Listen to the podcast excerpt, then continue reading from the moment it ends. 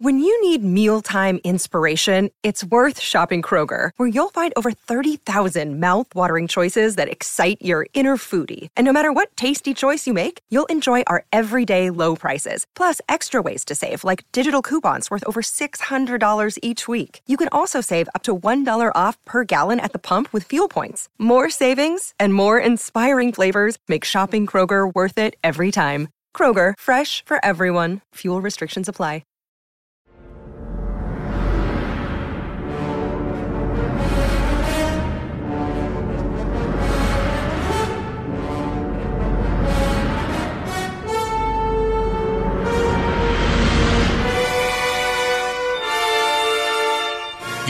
Igual a un gigantesco monstruo submarino emergió de las profundidades y en medio de espesas nubes de humo y vapor.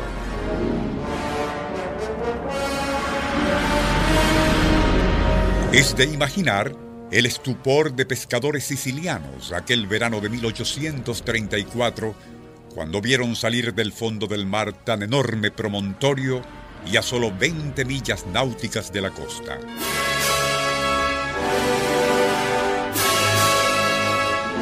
No era la primera vez que sucedía, y los antiguos habitantes del frente oceánico que se extiende desde Massara del Valle hasta Agrigento, en Sicilia, ya estaban al tanto del extraño fenómeno.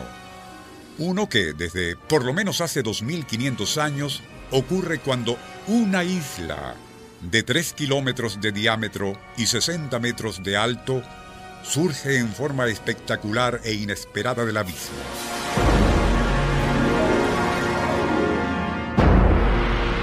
Por un tiempo, que puede ser de meses, permanecerá allí, igual a una gran bestia jorobada, para luego hundirse gradualmente hasta desaparecer.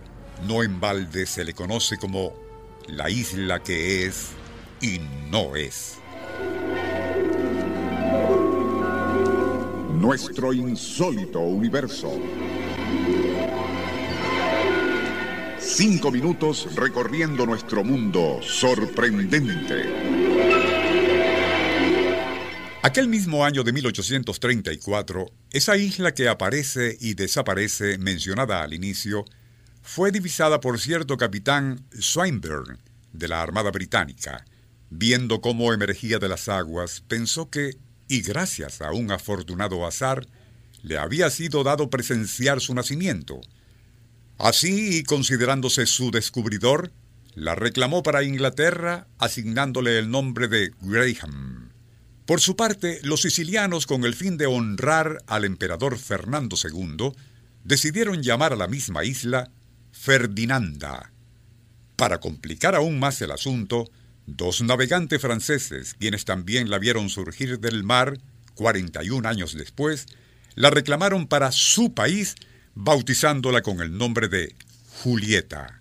El hecho de que tres naciones distintas se disputaban lo que consideraban su propiedad daría pie, desde entonces hasta el presente, a todo tipo de querellas, aunque, y a decir verdad, quienes parecen tener mayor derecho en esa disputa son los italianos, ya que esa isla que es y no es se encuentra ubicada dentro de su mar territorial.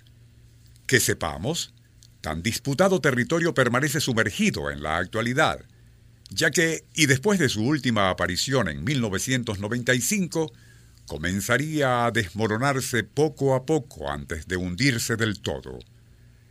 Pero la tradición insiste en que saldrá a flote nuevamente, como para demostrar que no se trata de un mero accidente geológico. Pero ¿Qué se puede pensar de otra isla o grupo de ellas identificadas con el nombre de Aurora y que en verdad sí podrían ser catalogadas como fantasmales? Estas, no siendo de origen volcánico y con abundante vegetación, así como un tamaño considerable, fueron vistas e identificadas en muchas y diferentes ocasiones, pero nadie ha podido desembarcar en ellas, pues nunca están donde se supone deberían encontrarse, un tema del que ya se habló en este programa hace algunos años, y desde entonces ese extraño fenómeno se ha repetido varias veces sin que se haya podido explicar.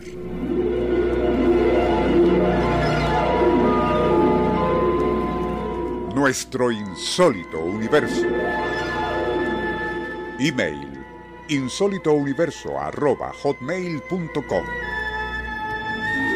Autor y productor Rafael Silva.